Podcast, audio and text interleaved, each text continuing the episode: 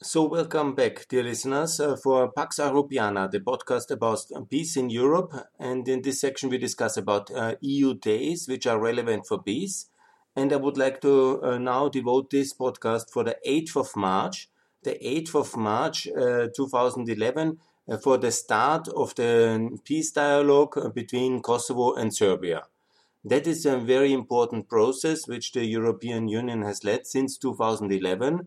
Unfortunately, still there is no real peace um, resulting in mutual recognition between Kosovo and Serbia. And obviously, that was the task of this, uh, because that's peace means that you have mutual, friendly political and um, trade relations. Yeah? Unfortunately, in this one, the dialogue failed. And that's a major issue for peace in the Balkans and in Europe. And I would like to tell you now uh, the um, events which led uh, to that uh, situation, which uh, still in 2021, unfortunately, Serbia has not recognized Kosovo and what uh, the dialogue has achieved and why it's important. But also, there were a lot of achievements, but why it failed also in some critical areas, and I will discuss them now. First of all, let us all celebrate the 17th of February 2008 when there was the decision of Kosovo independence. That was the logical um, event because it was long overdue. Anyhow, Kosovo was liberated by NATO in 99 and then reconstructed with the help of the international community and a lot of Western support. And also the Kosovo people. They came back after them having been expelled they were there was really desperate economic situation, but they had a strong confidence and trust in uh, the nation, in the new state, yeah? And they were ready to invest. They were ready to build it up again, and they were ready to develop it. Of course, um, it was uh, helped by international funding, but also by international ju- jurisdiction, because that was, of course, very important to build basically a state from the scratch to skip all the um, terrible past of Yugoslavian uh, totalitarian uh, regime and that uh, jurisdiction and build up a new economic and a European uh, regulatory system. It was, of course, uh, not easy process for everybody involved, for the Kosovo population, for the international advisors, uh, for the international world in general, but it worked actually very well. And then it was um, with some hiccups, it came to the moment of 2008. And then George Bush had the wisdom and leadership uh, to promote this process and also to recognize Kosovo then as an independent uh, republic, beautiful republic of Kosovo. I'm very proud and thanks George W. Bush for this great leadership for the free world to improve and also to help this um, um, crisis settlement because up to then, the status was unclear, and that was, of course, leading to a lot of instability. From that moment, the status was clear, thanks for American leadership, and it was really a big success story. Now comes, unfortunately, then the phase um, where we enter, enter that story, just to keep the framework correct. Afterwards was the um, April summit in Bucharest, and uh, the resulting uh, French German insurgency against the uh, security of Ukraine and Georgia. And um, George Bush was, of course, then on the way out because of the presidential terms. And then it was also the great financial crisis. Yeah? And obviously, uh, this Cold War with Russia was heating on.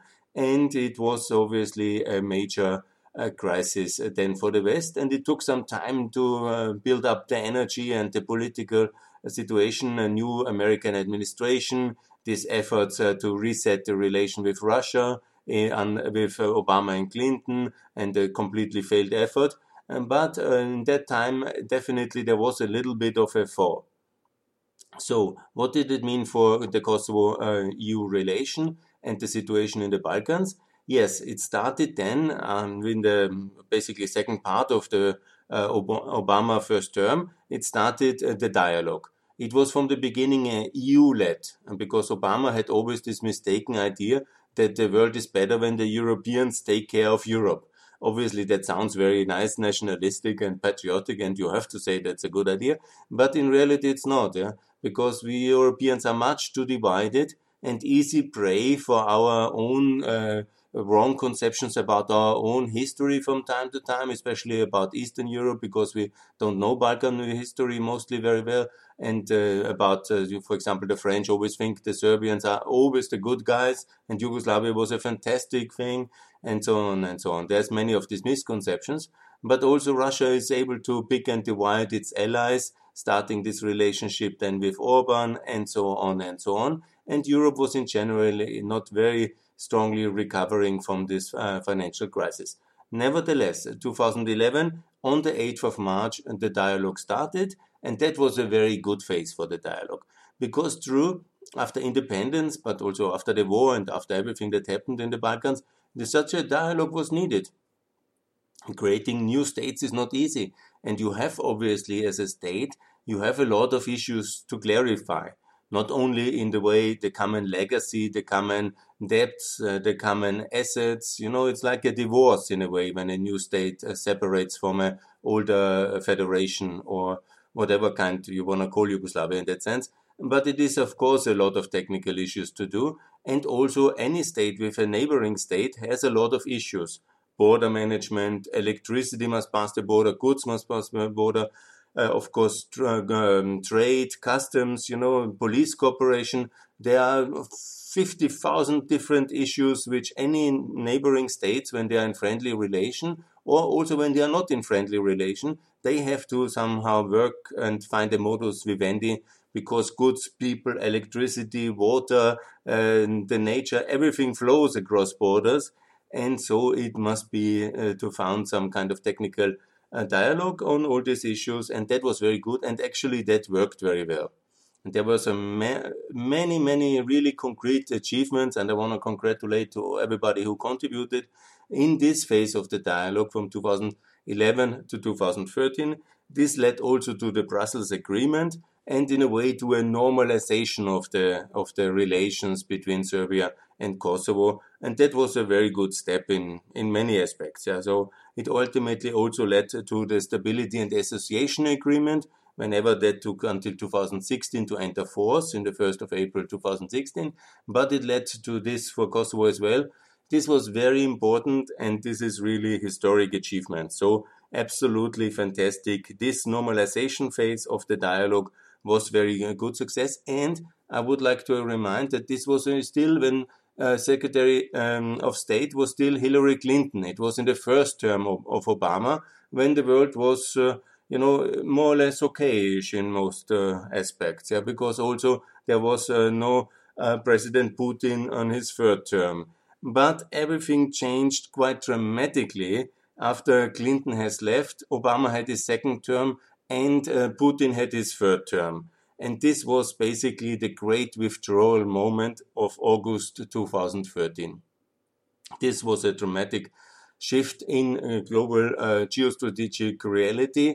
It uh, was obviously connected with the third term of Putin, but also something happened in the United States. I have my theories about it. This um, Tea Party movement, uh, the weakness of uh, Obama, maybe his lack of interest after being re-elected, uh, that he didn't have a big perspective after that. I don't know exactly, or that Russia played such a role in the 2012 presidential elections.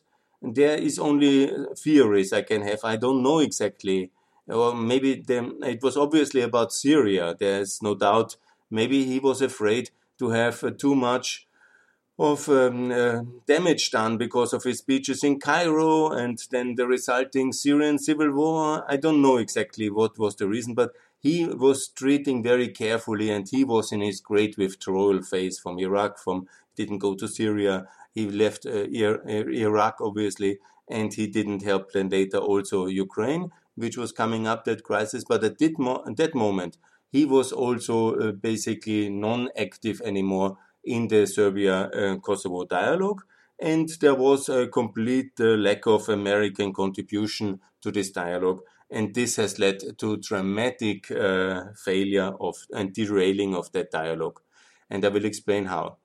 I want to mention the very important moment uh, in the history of this whole dialogue. It is the 19th of September 2013. And this was uh, the case, uh, first time in the history of uh, international presence in Kosovo, uh, to my best knowledge. And that in the north of um, um, Kosovo, there was an EULEX, and that's the international police mission in Kosovo, an EULEX officer from Lithuania was shot. He was targeted and he was shot by a sniper on that tragic day of 19th of September 2013.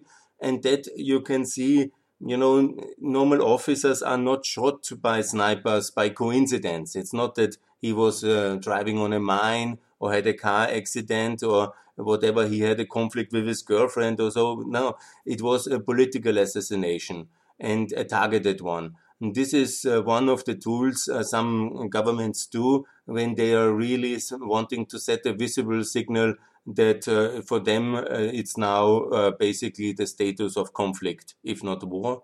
And of course, it was not interpreted like this by many, but I interpreted it at, uh, at that time already like that, and it was a constant decline. If it has to be understood, obviously, that uh, this terrible deed against the innocent officer who did nothing uh, else than passing to the northern border has to be understood in the context that in the framework of this dialogue, when there was the good phase, it was possible for Kosovo to regain the control of all the borders, also of the northern borders of Kosovo. Since the 25th of July 2011, Kosovo had the control of all its borders to Serbia again.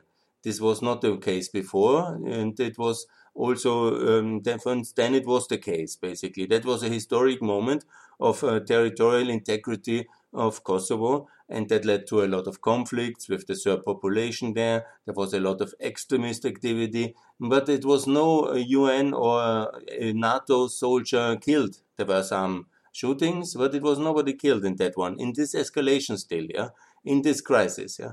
But on the 19th of September 2013, somebody felt empowered to make such a decision, and basically since then, everything has gone downhill.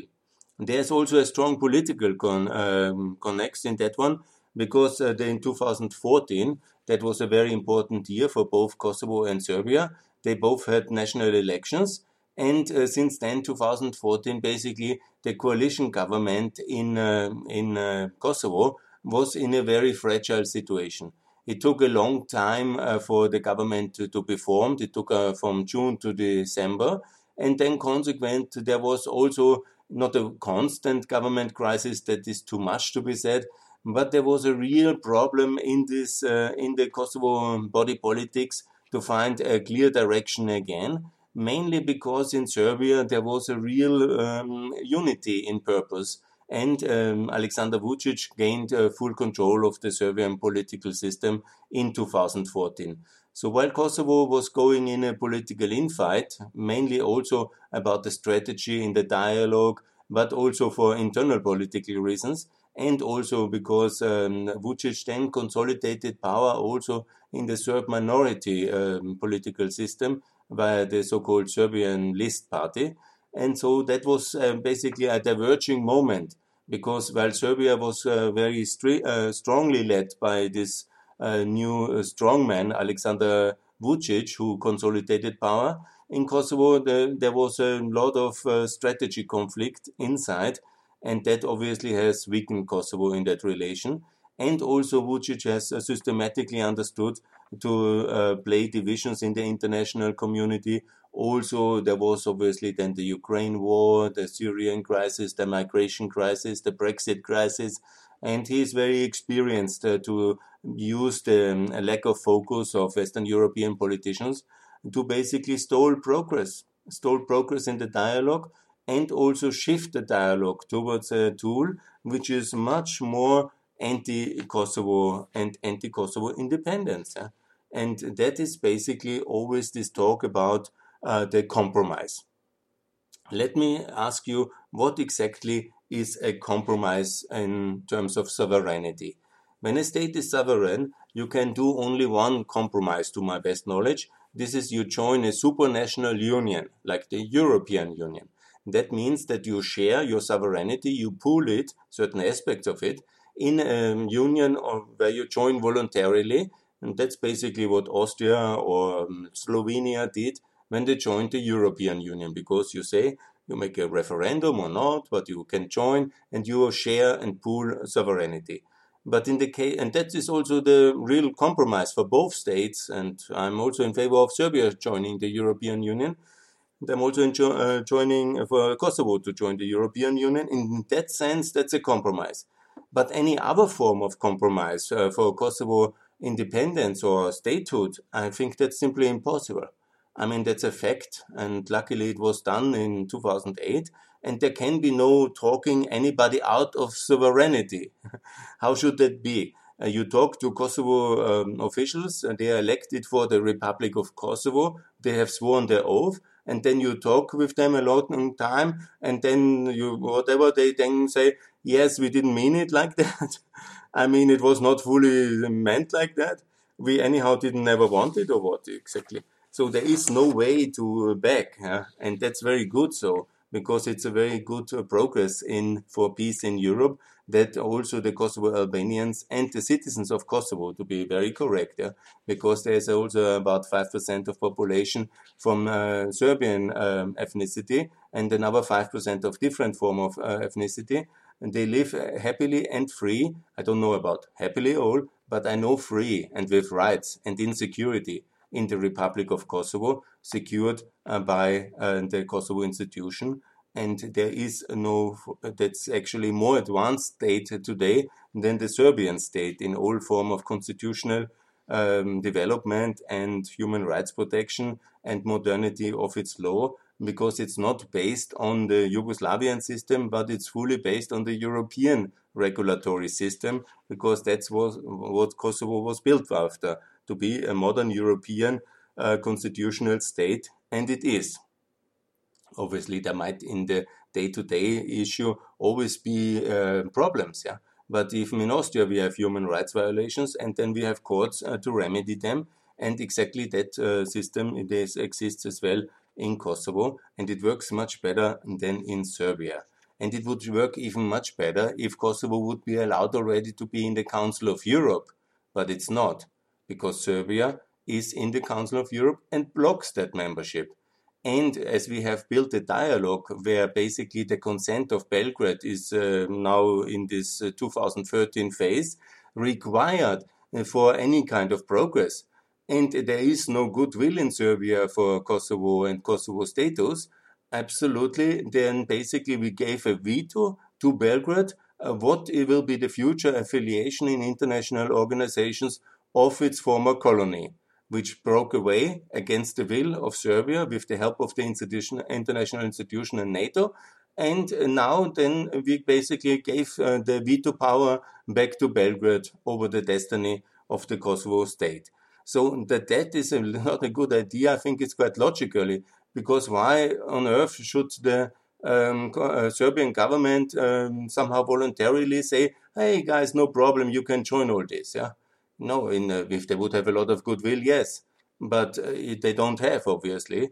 And so basically, Kosovo statehood, with the instrument of the dialogue uh, where the Americans have nothing, uh, no in greater involvement anymore, and since 2013, in the second phase of the dialogue, unfortunately, uh, Kosovo's progress towards further recognition is uh, quite blocked.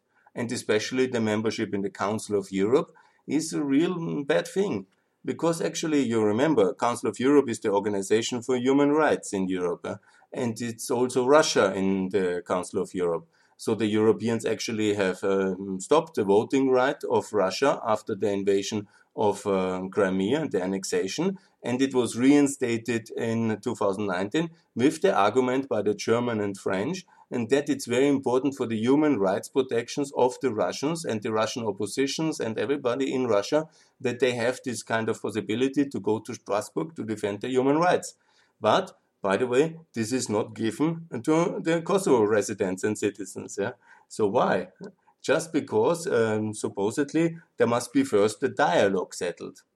And I remind most of the technical um, necessary issues from electricity to borders, they have been quite settled already. Eh? And what was not settled because Serbia was blocking it was rebuilt because you can rebuild the cadastre, you can build uh, the um, population register, the civil register. All these things were anyhow of uh, minimum uh, value because the Yugoslavian state until 99 has only invested uh, to the bare minimum into the region of Kosovo at that time because they were suppressing the Albanians uh, already back then and they were basically underinvesting or um, minimal of investment. It was on the levels of the 1950s. Most of the electricity infrastructure, the water infrastructure, the road infrastructure almost non-existent. There was little asphalt in uh, Kosovo at the time of uh, the 99 um, intervention and liberation, and most of it, if not uh, basically all, because most of it was old and had to be replaced, and if not all, was basically rebuilt by the Kosovo population and the international community after 2000. And so maybe some old buildings were there, but they had to be renovated as well. Basically, it was a disaster zone uh, left by the ex-Yugoslavia, and it was not a, not the war which destroyed some buildings. Yes, you know the war and the NATO bombing destroyed some of the Serb infrastructure building, and they had to be rebuilt as well. But there was very little there in the beginning, and it was completely underinvested. So what we have now, then we have this phase from 2014, and I explained that the Council of Europe, yeah, and then were all these other uh, international organizations uh, like UNESCO UNESCO is, among others, for cultural heritage protection, and the Serbs always claimed that the cultural heritage, or, or which is so important for them, is uh, in is threatened.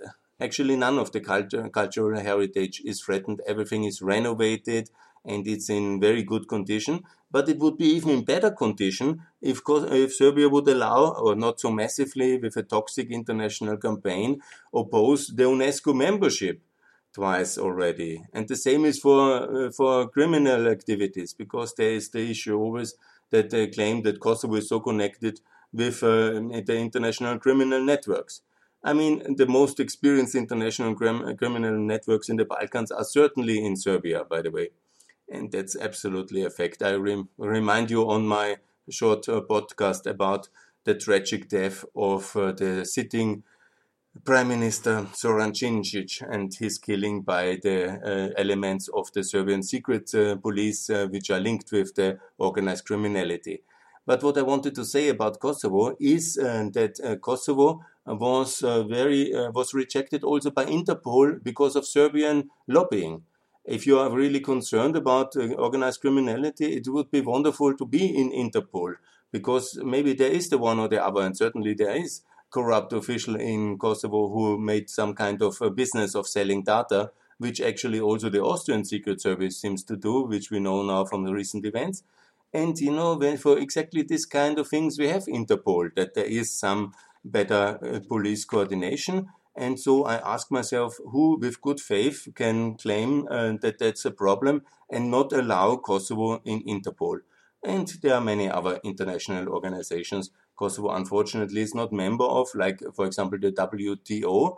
Suddenly, also surprisingly, Kosovo, Kosovo and Serbia and Bosnia, all three are not member of that one, and that would be also very important to change. And we don't need a dialogue with Serbia about it.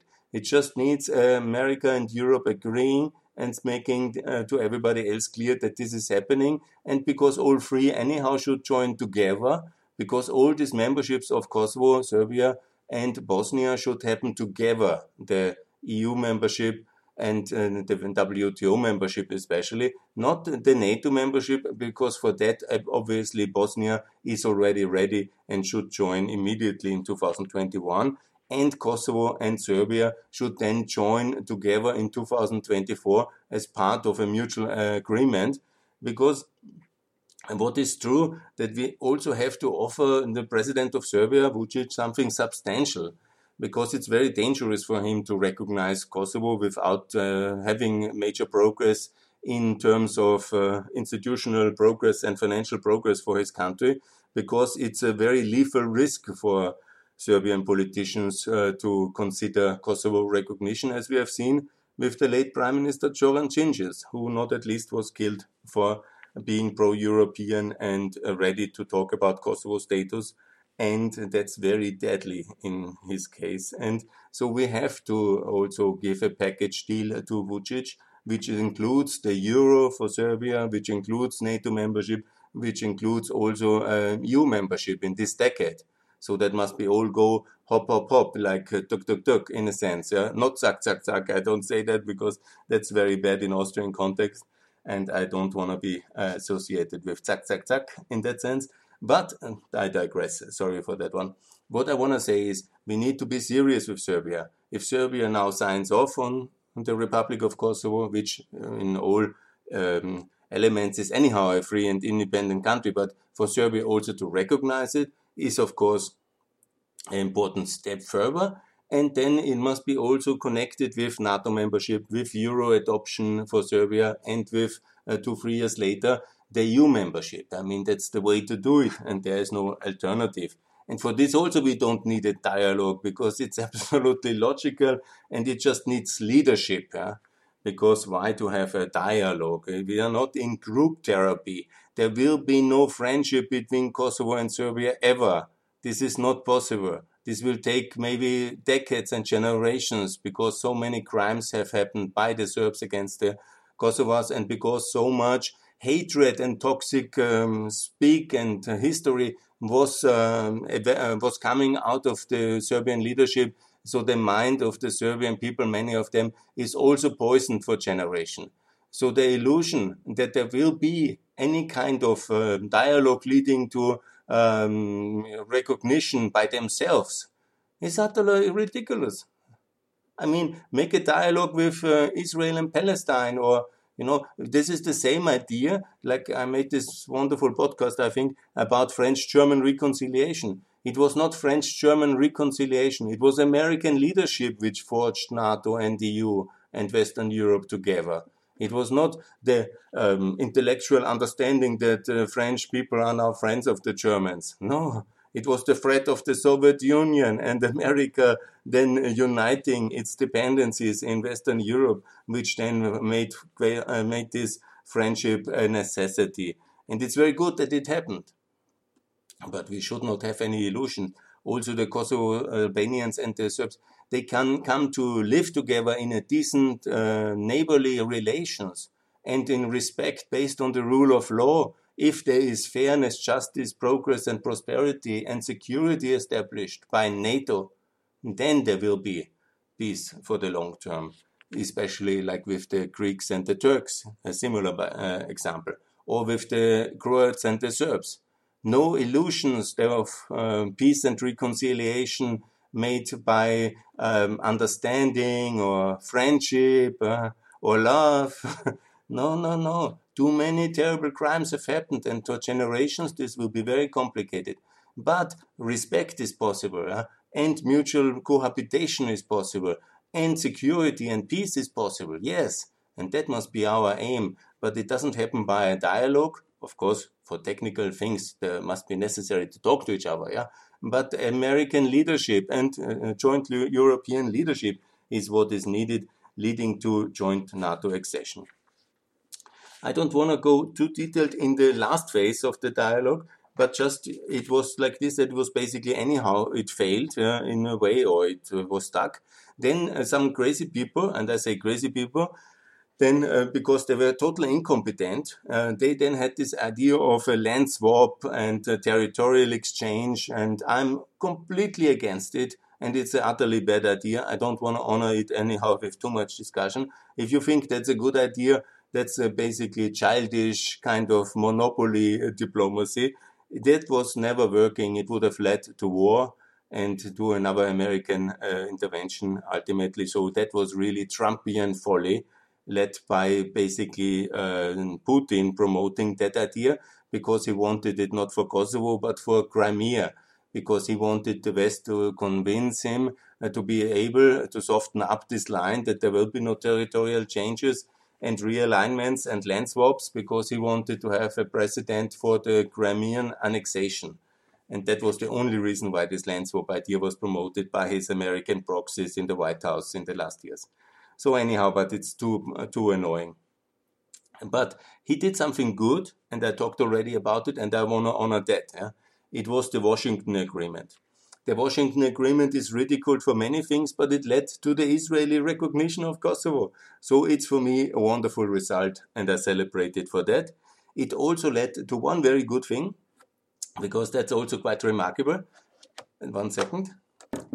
Yes, it led to the remarkable result and that and the uh, US DFC, that's the Exim Bank, the American Export Credit uh, Institution, the American financial, like the KFW, like many countries have it, the, the Bank for International Development of the Americas. And this institution has now, uh, that was part of that agreement, a European office, and that's basically in Belgrade. And they have started a lot of funding agreements with uh, hydropowers, motorways, and that's really fantastic. More American funding. Why only have Chinese or European? Or that's basically the only two alternatives. Yeah. So that was very good, and I was very happy about it. The rest was obviously a lot of nonsense and Trumpian folklore, which was negative. But these are two major real results. And so I was happy about the Washington Agreement. I just say, you know, because Serbia, anyhow, is not a NATO member, and it should be now be made very clear that this office uh, of uh, the uh, Americans in Belgrade is, might be relocated to Tirana or Skopje or Podgorica. That would be a much better idea, obviously. And maybe it leads also to some rethinking to see some NATO application by Mr. Vucic. Yeah? If not, I think it should be made very clear that this office moves to a NATO capital in the Balkans. We have a lot Sofia, Bucharest, everybody, Zagreb. It's a lot of NATO capitals. And why to support a country which is openly siding with Russia currently? That's absolutely unacceptable. So let me conclude that Kosovo will be the 32nd NATO member and will also be the 32nd EU member. And uh, Serbia is completely invited to be also NATO and EU member. But the deal is recognition of Kosovo and recognition and NATO accession. That's the thing. And what I want to say is now President Biden has yesterday announced that America is back. Yes, be back, but be back as well in the Balkans America, we need you in the dialogue, and we have to make sure that there will be this successful phase of American joint uh, European leadership for the Balkans, which was happening until 2013, the Brussels Agreement. It, this must be restarted again, and there must be coordinated uh, peacemaking process. And it's not about dialogues; it's about leadership and integration in the Western European and uh, transatlantic structures. Yeah, and if Serbia must be very clear, this is the list to do.